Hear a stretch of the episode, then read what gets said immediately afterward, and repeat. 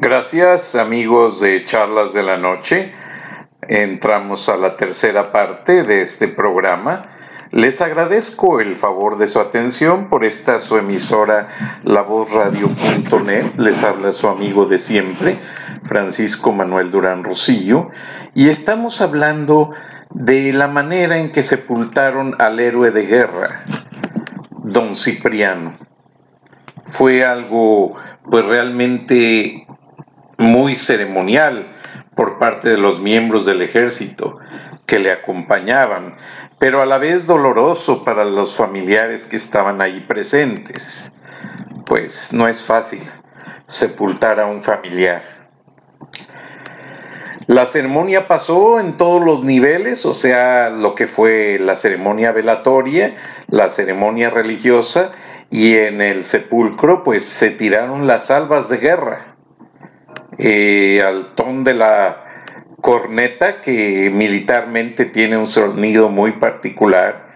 Eh, tiene un nombre en inglés que es, eh, creo que es Taps, no recuerdo, pero fue muy triste, muy triste y a la vez pues la gente aprendió cómo el gobierno norteamericano celebra a sus héroes de guerra.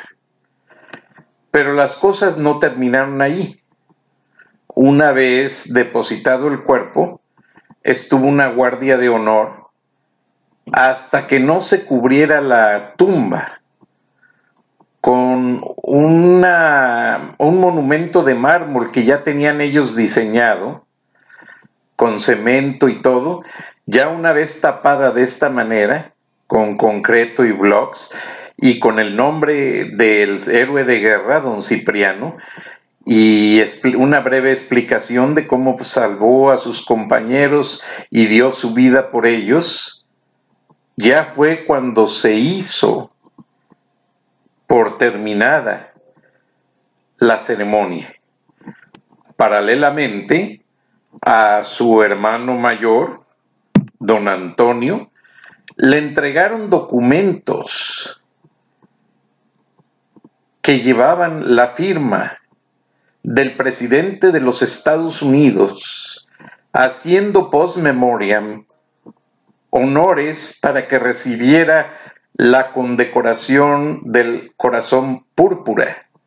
La condecoración del corazón púrpura es la mayor condecoración que puede recibir un soldado del ejército norteamericano. De esta manera, la familia quedó pues muy honrada y aparte el gobierno norteamericano estuvo mandando cada mes una gratificación económica, entendiendo que su familia dependía de don Cipriano. Y recibieron hasta que pasó la generación inmediata y en contacto con él. Entonces, en este Memorial Day o Día de la Recordación, es importante hacer notar a quienes tenemos un familiar, directo o indirecto, cercano o lejano, que vino a los Estados Unidos y sirvió en las Fuerzas Armadas, dando su vida por este país. Eso es algo bien interesante. Es algo que no podemos dejar pasar desapercibido, porque el valor que se entrega en una guerra no lo tiene cualquiera. No es fácil cargar un equipo militar y hacerse blanco de los soldados enemigos. No es fácil tener que ir a un lugar lejano en el mundo, con otro clima, con condiciones muy adversas, y tener que entender que va uno a defender los derechos de mucha gente, incluso de los ciudadanos de ese país a donde van, porque a veces son víctimas de ataques de terroristas de otros grupos. Entonces, saber diferenciar a quienes pueden sí disparar y a quienes no pueden disparar es algo bien delicado. Es algo que solo un soldado profesional aprende a hacer. Defender vidas y cuidar los intereses de los Estados Unidos en otros países no es fácil. Tiene sus no solo bemoles, sino que tiene sus reglas. Lo que yo les decía, las reglas de una guerra son muy diferentes a las de una guerra de guerrillas. Y son miles los hispanos que han servido a la bandera de las barras y las estrellas de una manera orgullosa, sin pensarlo y realmente con mucho honor. Y así con el honor que fue don Cipriano a servir al USA Army, o sea, a la Armada de los Estados Unidos, así el gobierno de los Estados Unidos le agradeció el gesto y le regresó los honores al haber salvado a sus compañeros. Don Cipriano era un hombre muy corpulento y justamente gracias a eso fue que con su cuerpo captó las balas del fuego enemigo y evitó que llegaran a los cuerpos de sus compañeros. Detuvo a ese grupo matando a, a tres soldados enemigos, pero al momento en que llegó y los forzó y peleó con muchos que le disparaban, fue algo heroico porque gracias a eso sus compañeros tuvieron tiempo de ponerse sus cascos y agarrar sus rifles e ir a ver qué estaba pasando o para petarse, para protegerse de ese fuego enemigo algo bien interesante, algo que mucha gente no se atreve a hacer. Porque no es fácil ser un hombre en servicio. Si a veces en un simple entrenamiento, cuando empuña uno un rifle, un 762, alto poder, el disparo lo que llamamos la patada del rifle, o sea, cuando el rifle suelta la bala tiene un efecto de mover la recámara para que entre la siguiente bala, pero ese efecto mueve a la persona que sostiene el rifle, no es fácil. Hay personas a las que las tumba. Hay que saber estar bien posicionado, bien apoyado en el suelo y saberlo hacer, porque muchos hasta se han cortado las manos. La recámara en el ir y venir de la recarga les corta los dedos. Han habido soldados que pierden dedos. Otros no saben utilizarlo y se les embalan. Es muy delicado. No cualquiera tiene esas habilidades.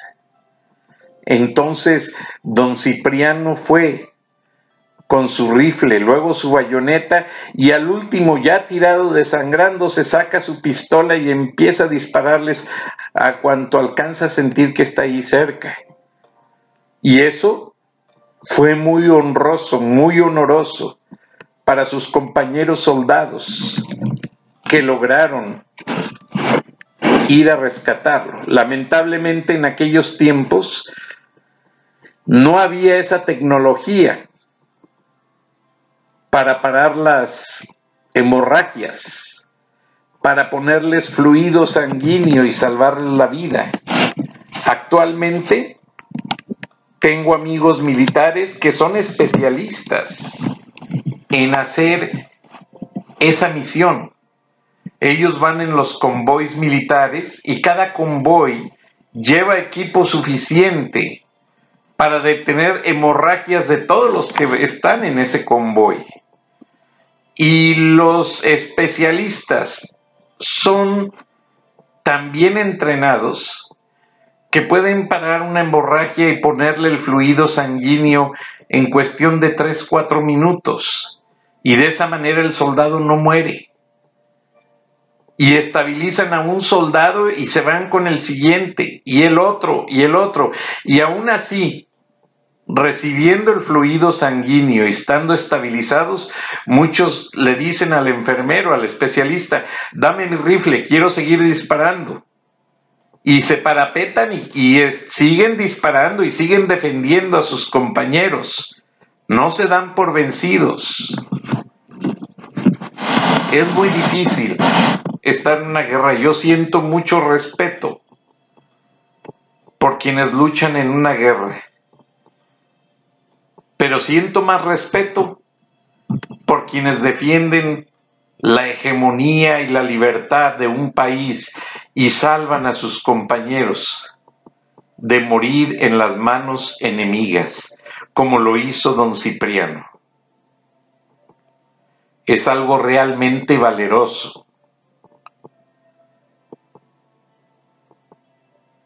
Entonces, amigos, hispanohablantes, amigos latinos, si tienen un familiar, un hijo, un hermano, un tío, un primo que está sirviendo en las Fuerzas Armadas o que ya lo hizo, ríndanle un tributo. Si aún vive, denle un abrazo y háganle los honores en vida, porque no es fácil. No es fácil, yo se los mencioné, yo estuve en una guerra de guerrillas. Yo estuve en la guerra del Salvador y un poco en la de Nicaragua y cuidado, se dice fácil, pero no. Llegué a ver gente que se orinaba en los pantalones. Era muy difícil. Y la muerte es enemiga de una sola vez. ¿Qué quiero decir con esta frase? Que la, la, muerte te encuentra y ya no te deja. Se hizo tu enemiga y te lleva a un lugar quizás bueno, quizás malo. No sabemos, pero hoy no vamos a hablar de eso. Estamos hablando de los héroes de guerra del ejército de los Estados Unidos en este día de la recordación. Vamos a una pausa comercial en esta su emisora, la radio.net, información que va contigo y regresamos después de estos avisos comerciales. Estás escuchando Charlas de la Noche con su amigo de siempre, Francisco Manuel Durán Rosillo. Regresamos.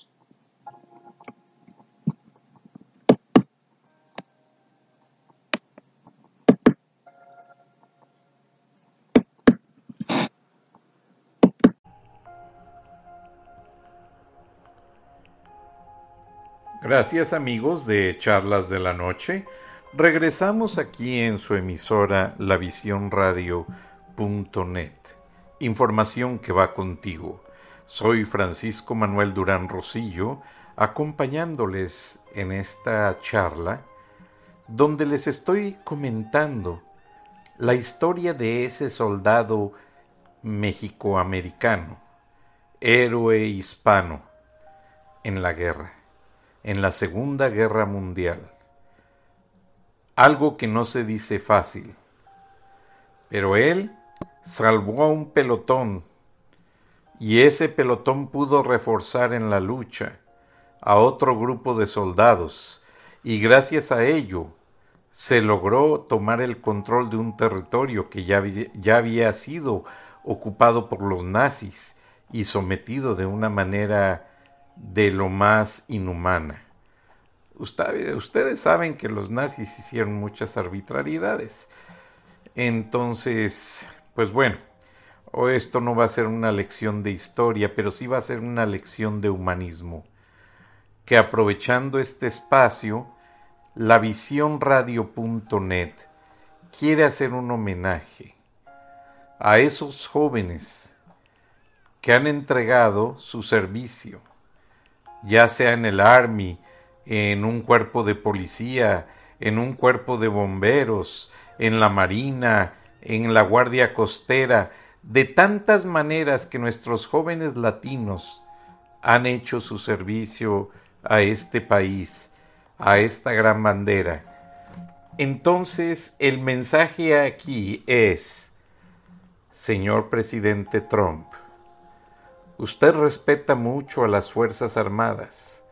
Usted es un hombre que le da su lugar a esos valientes.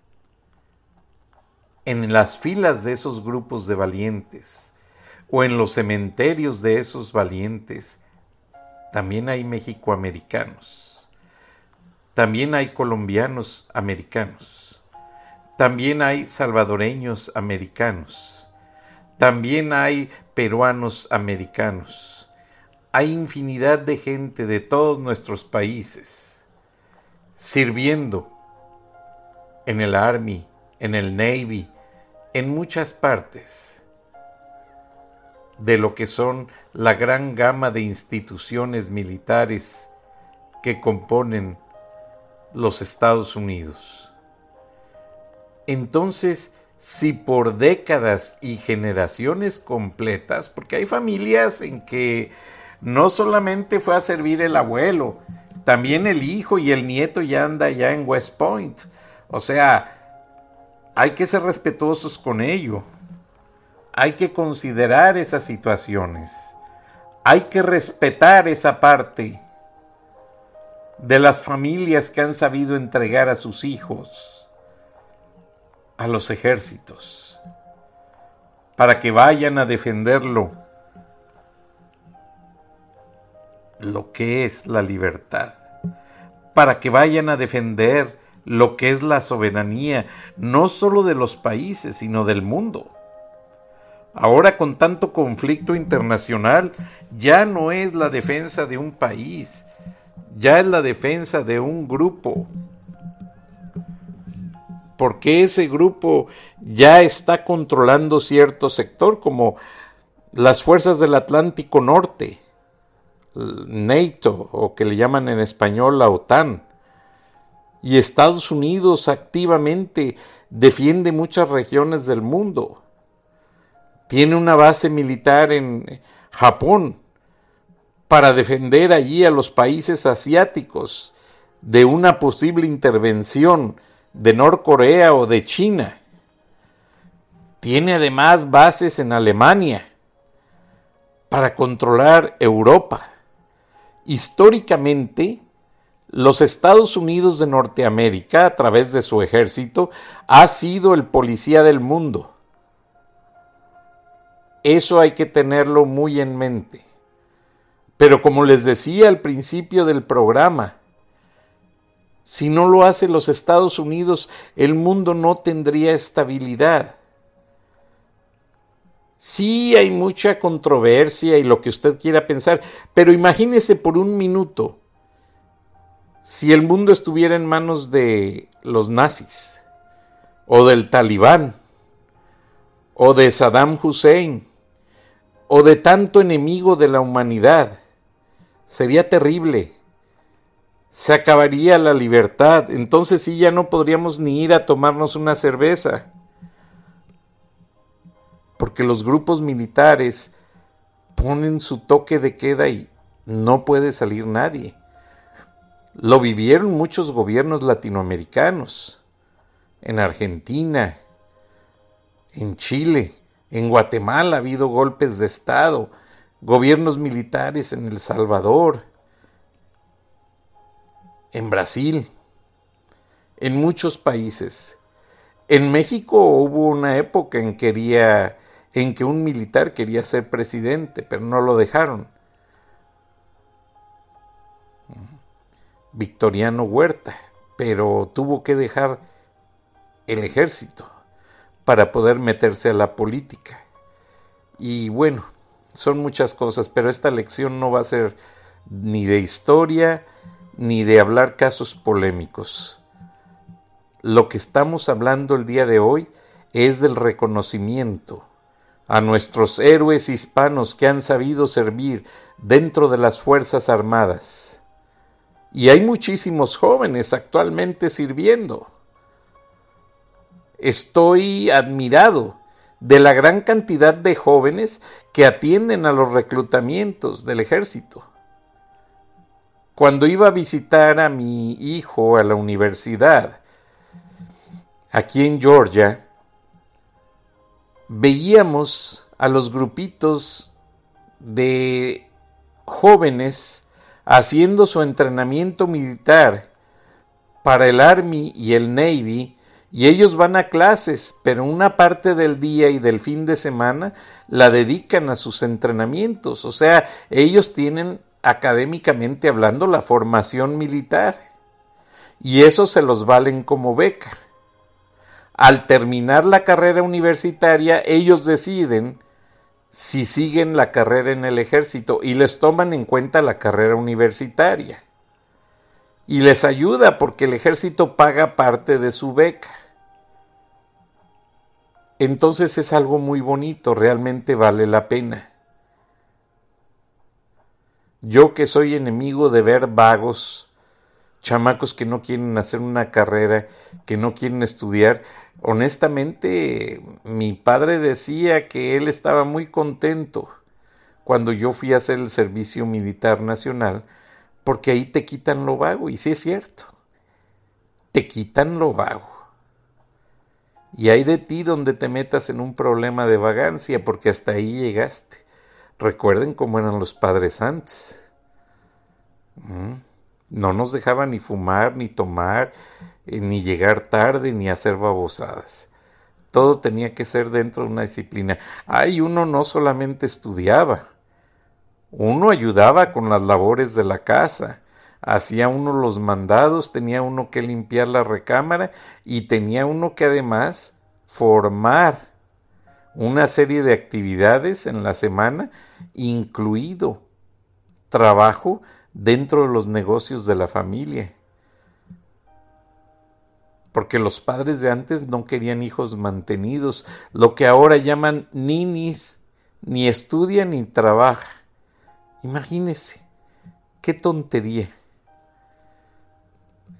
Eso, pues es muy triste porque está pasando en México.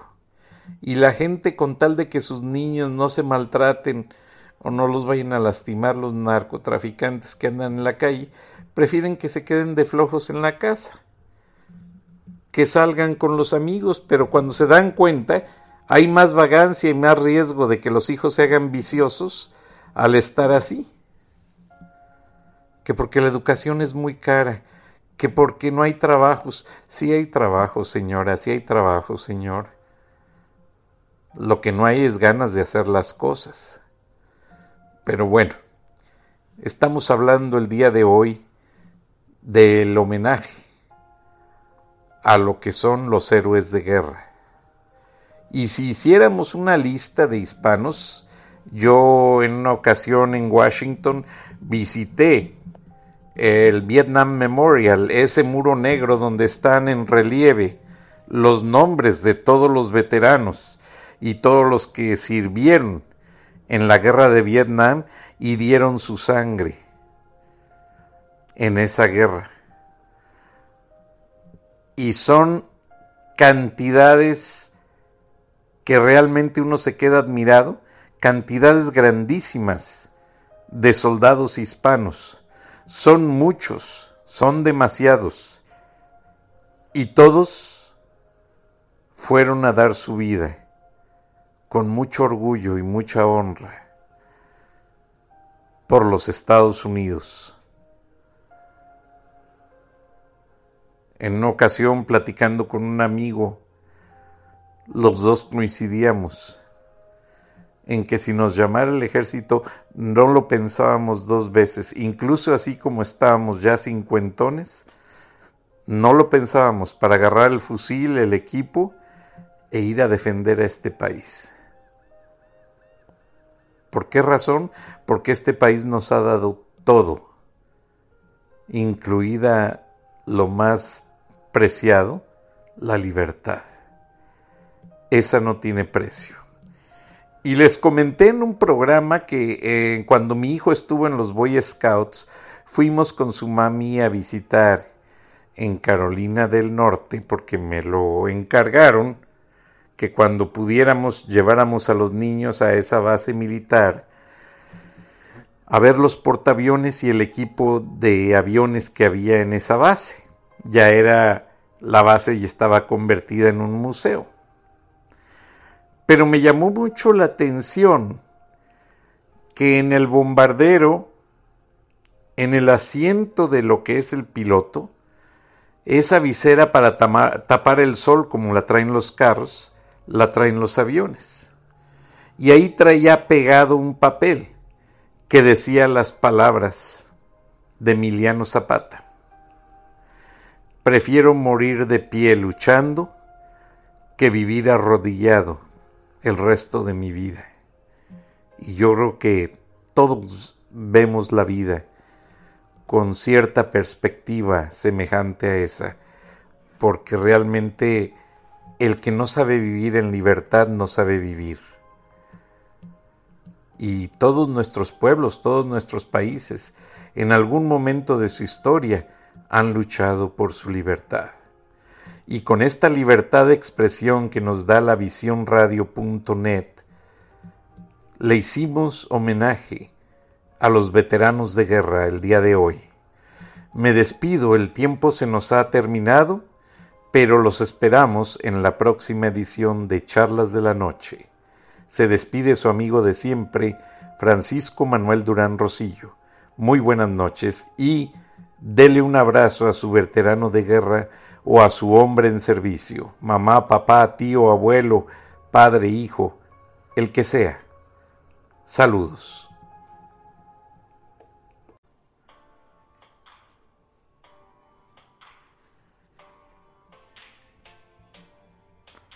Hola amigos de Charlas de la Noche, una vez más aquí por su emisora, la Radio.net, información que va contigo. Hoy les tocamos un tema, pues, que todos los que vivimos en los Estados Unidos tenemos que recordar, porque este fin de semana y esta semana en general se celebra el Día de la Recordación, como diríamos en español, o mejor dicho en inglés, Memorial Day. Tengo que hacer hincapié en que hay una gran cantidad de mexicoamericanos, puertorriqueños, salvadoreños, gran cantidad de gente que ha servido en las Fuerzas Armadas de los Estados Unidos de manera valerosa, de una manera muy honrosa, perdón, honrosa, y a quienes tenemos que servir tributo este fin de semana, y toda la semana y todo el año en general. ¿Por qué razón?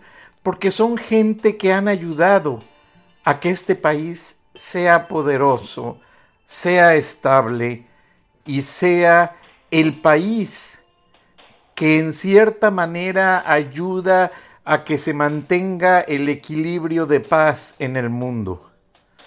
Mucha gente se queja, pero imagínense, el mundo en manos de Hitler, o el mundo en manos de Saddam Hussein, o el mundo en manos de Obama Bin Laden. Eso es muy triste, hay que tener mucho... Perdón, Osama Bin Laden, me equivoqué. Osama Bin Laden un líder terrorista que fue capturado y después ejecutado. Pero no vamos a hablar de esas personas. El día de hoy vamos a hablar de personas honrosas que han ayudado a que permitan que haya paz y que las Fuerzas Armadas de los Estados Unidos hagan y lleguen hasta donde son actualmente. Porque no solamente van a las guerras, en casos de desastre, los primeros en llegar allí son la Guardia Nacional, el Army, el Navy, eh, según se requiera.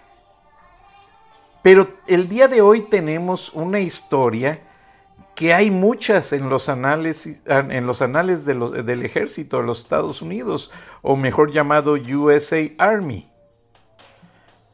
El de don Cipriano, un pariente lejano mío, y por eso conozco el dato y la historia en detalle. De hecho, si la señora Victoria Chacón me lo permite, voy a poner el corazón púrpura que recibió post memoriam, o sea, después de que falleció, porque es algo que vale la pena que la población mexicoamericana sepa. ¿Por qué razón? Porque así como fue él un héroe de guerra en la Segunda Guerra Mundial, hubo muchos. En Vietnam, en Corregidora, donde MacArthur dijo volveremos y no regresó a recoger, simplemente liberaron de otra manera a más de seis mil presos de guerra americanos que los japoneses tenían cautivos allí. Y hay una infinidad, una infinidad de historias. En Vietnam, un gran equipo de puertorriqueños, hermanos boricuas, fueron a pelear a Vietnam y los entrenaron aquí en el en Columbus, Georgia, en el Fuerte de las Américas, en la Escuela de las Américas. Y ellos muy chistosos, ya estando allá en Vietnam en la guerra, me platicaba un maestro que fue veterano y que me dio clases porque yo estuve haciendo mi servicio militar también y me enseñó la canción que decía Francisco, cántate esta para que piensen que tú también eres boricua y decía la canción I never go back to Georgia, I never. O sea, con eso ellos querían decir que no querían regresar a Georgia a hacer más entrenamientos, porque eran entrenamientos de alta intensidad. De hecho, siguen viniendo militares de Colombia, de México. Ah, no, este año suspendió México el entrenamiento. El presidente López Obrador paró los entrenamientos de oficiales del ejército mexicano en, las en la Escuela de las Américas por razones pacifistas. Entonces siguen viniendo militares de Colombia, de El Salvador, de Guatemala y de otros países. Pero bueno, eso será tema para otra charla. El día de hoy les quiero platicar la historia de don Cipriano. Don Cipriano se enroló en el ejército para la Segunda Guerra Mundial y como muchos mexicoamericanos fue a pelear arduo, valerosamente. Resulta que él estaba en una montaña porque pidió permiso a su jefe de ir a hacer las necesidades. Entonces, al estar en esa montaña, alcanzó a ver que el campamento de ellos, de sus compañeros, su pelotón, iba a ser emboscado por los enemigos. Ya no tuvo tiempo de hablar, ya no tuvo tiempo de comunicarles nada, ya los tenían en la mira con las metralletas puestas. Y ese grupo de alemanes obviamente eran menos en cantidad comparado con el grupo de norteamericanos.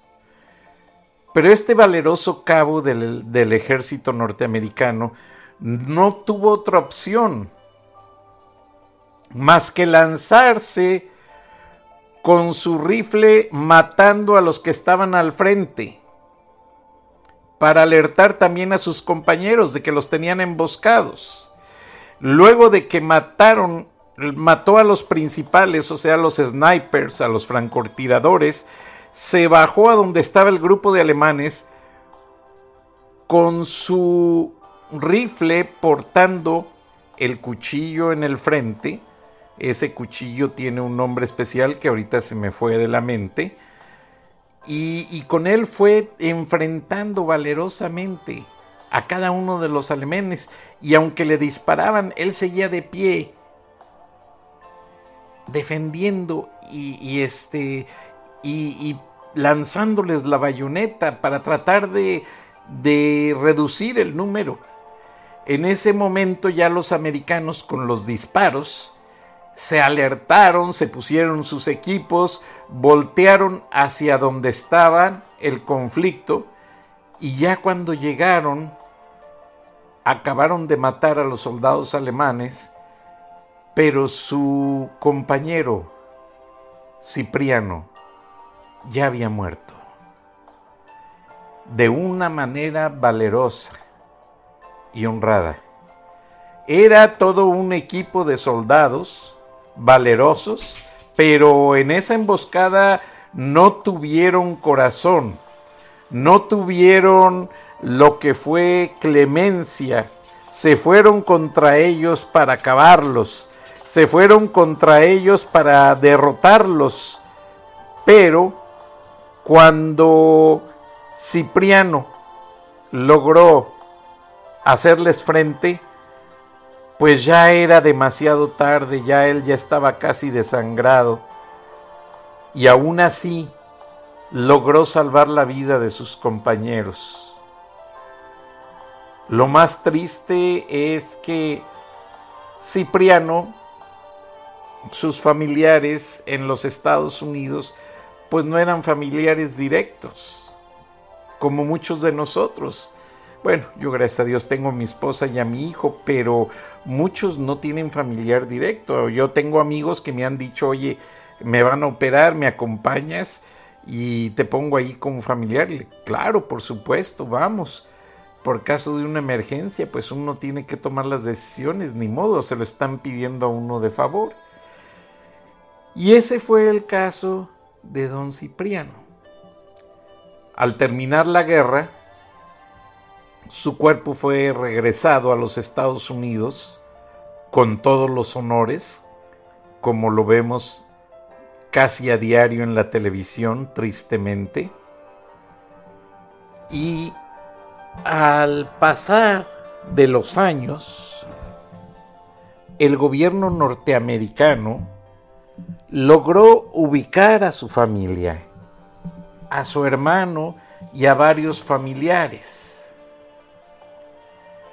Entonces fue años después, cuando a través de telegramas, porque no había medio de comunicación, era lo más rápido que se podía hacer, y en México todavía había poblaciones que carecían de servicio telefónico. Entonces fue por medio de un intercambio telegráfico para quienes no, los millennials que no conocen el telégrafo, el telégrafo se usaba con clave Morse. Un pitido corto, otro largo, significaba una letra. Tres pitidos largos significaban otra letra. Otro pitido corto significaba una letra. Y así componían las palabras con puros o sea, cortos y largos y llegaban los mensajes a México. Y fue de esa manera que el ejército norteamericano logró ubicar, después de muchos telegramas, publicaciones en los periódicos de México, logró ubicar a los familiares de don Cipriano. La historia es demoledora para quienes vieron las imágenes de este héroe porque saber de un héroe de guerra, pues sí, a mucha gente le va y le viene. Pero a aquellos que hemos hecho el servicio militar o hemos sabido un poco o hemos estado en alguna guerra, es algo duro. Es algo que no tiene comparación con nada. Allí en una guerra eh, yo he visto que hasta los más valientes, perdón de ustedes, se surren en los calzones. No uno ni dos, muchísimos. A mí me tocó verlo. No cualquiera va a una guerra, no cualquiera soporta la tensión de un conflicto armado. Y lo más triste es que es lo peor para resolver un conflicto. Ahora, una guerra de guerrillas es más sangrienta. O sea, cuando están peleando guerrilleros contra ejército, ahí no hay leyes, ahí no hay, todavía en una guerra formal, intervienen los principios de guerra y dejan que las ambulancias entren por los heridos y recojan a los muertos. Dejan que avisen a las comandancias, pero en una guerra de guerrillas, ahí no hay nada de eso, no hay respeto.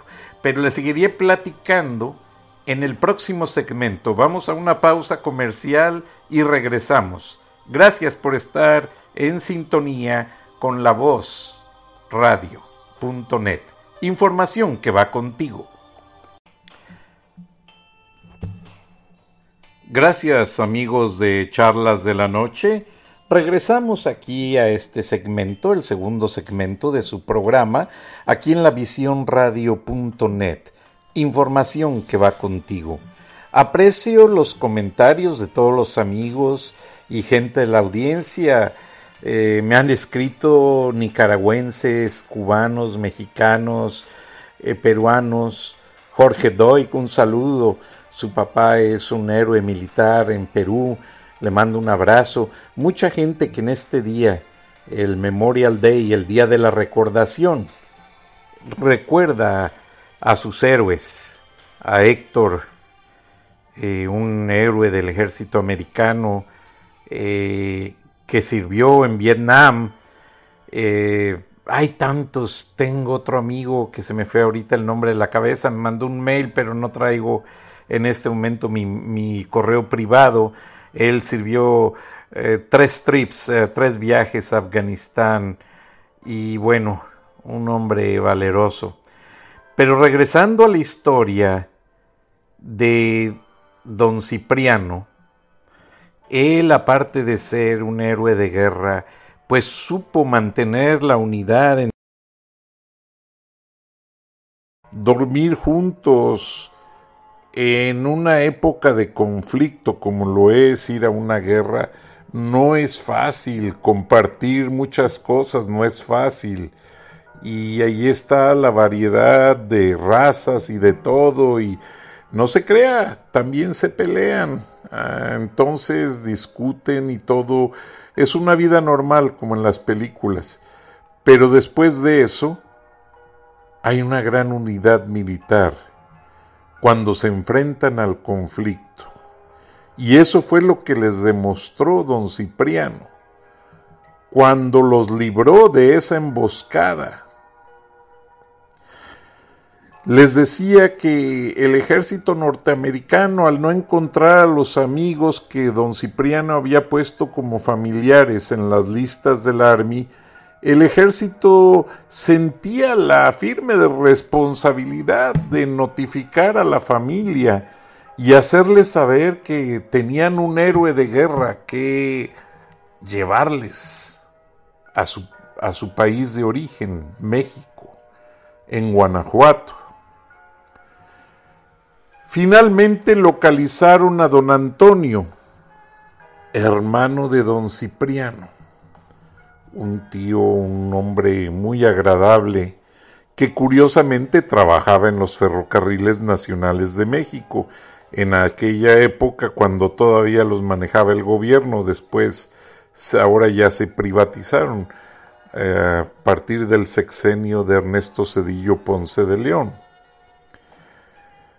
Pero resulta que al saber don Antonio allá por los años 1946, 47, de que su hermano era un héroe de guerra y que iban a mandar el ataúd con sus restos por ferrocarril, pues realmente este, se emocionó y bueno, pues lo único que hizo fue decirle a su esposa, ¿sabes qué? Mi hermano llega en el tren de las 12 del mediodía y contrató lo que se llama en México un carro de mano.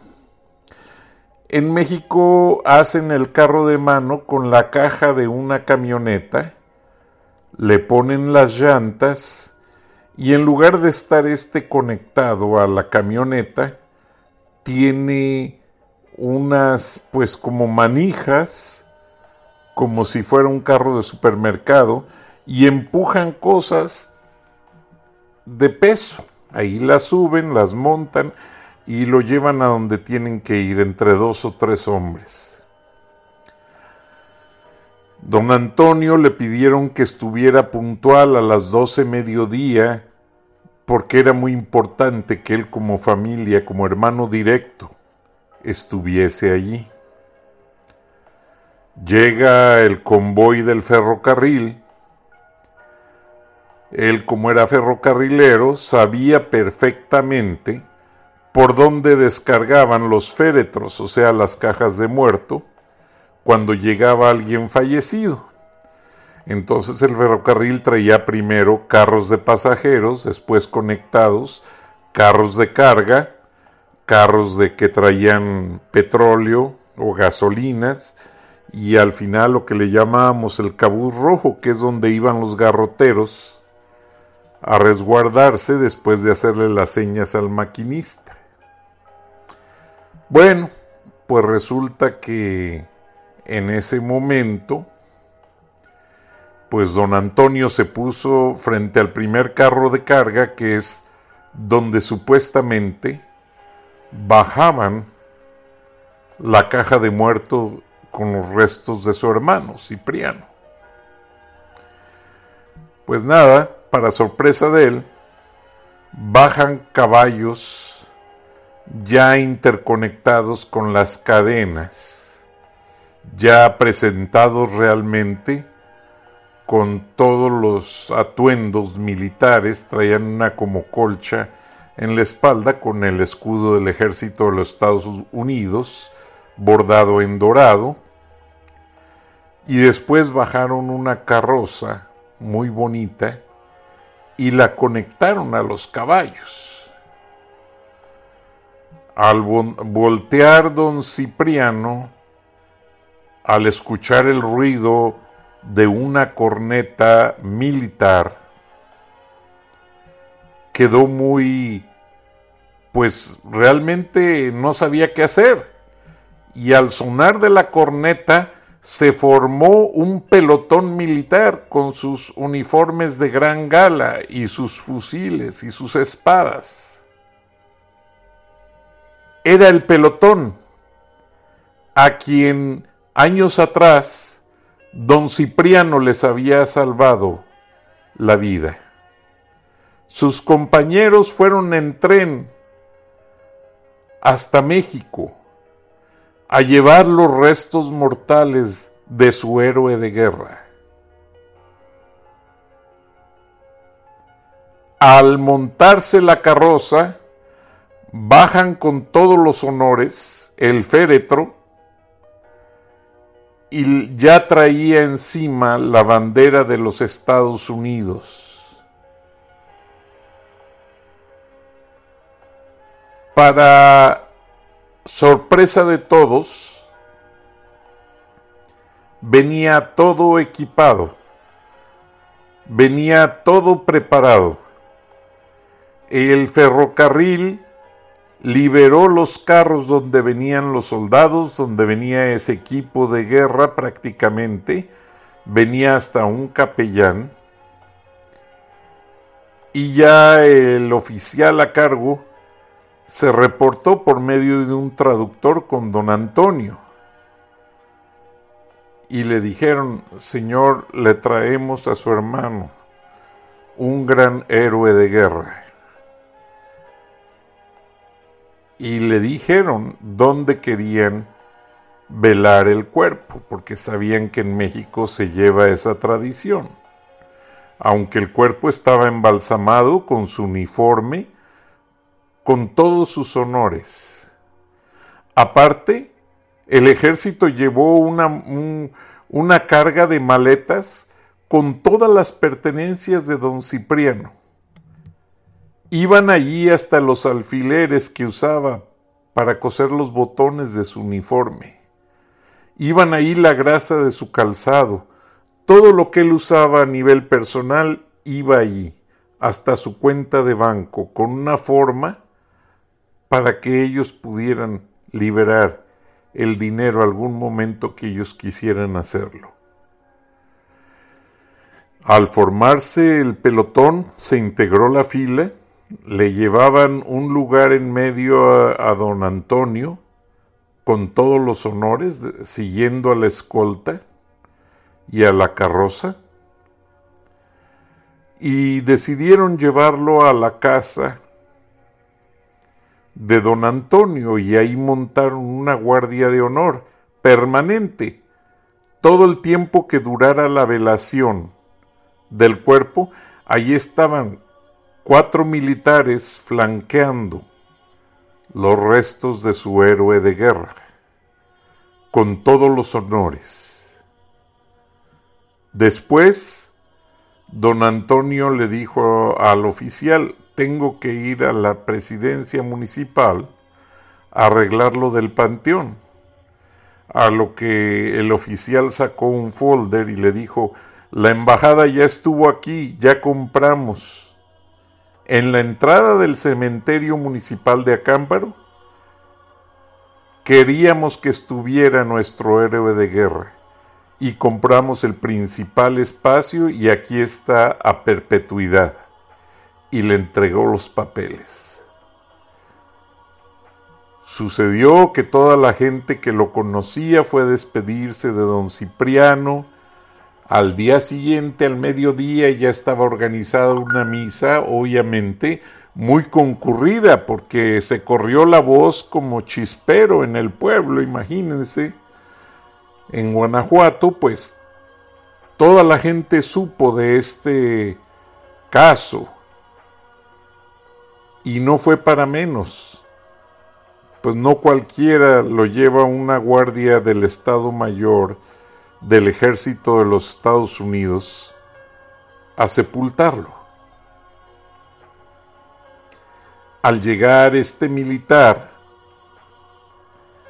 obviamente tienen todos los detalles listos. Entonces ya estaba pagada la misa, ya estaba pagado el pedazo del cementerio, ya todo estaba arreglado. Fueron a la misa y la ofició un padre a nivel local y traían un sacerdote que dio un capellán afiliado al ejército que es sacerdote y le leyó en inglés un mensaje que el ejército quería que escucharan los militares a quienes salvó y la familia. Y todo gracias a un traductor fue perfectamente entendido por americanos y mexicanos. Entonces fue muy conmovedor, bastante conmovedor que abrieron el féretro y ver como si don Cipriano estuviese dormido su uniforme flamante, su espada limpia, todo en perfectas condiciones, porque así querían los altos oficiales del ejército norteamericano que fuera entregado a sus familiares el gran héroe de guerra, que hoy le rendimos tributo en el día de la recordación. No doy apellidos ni detalles para no afectar a la familia. Luego la gente es muy curiosa y es capaz de ir a escarbar la tumba para sacar la, espada o ustedes saben las cosas que suceden. Pero yo les digo, mi estado natal, Guanajuato, dio muchos héroes de guerra al gobierno norteamericano.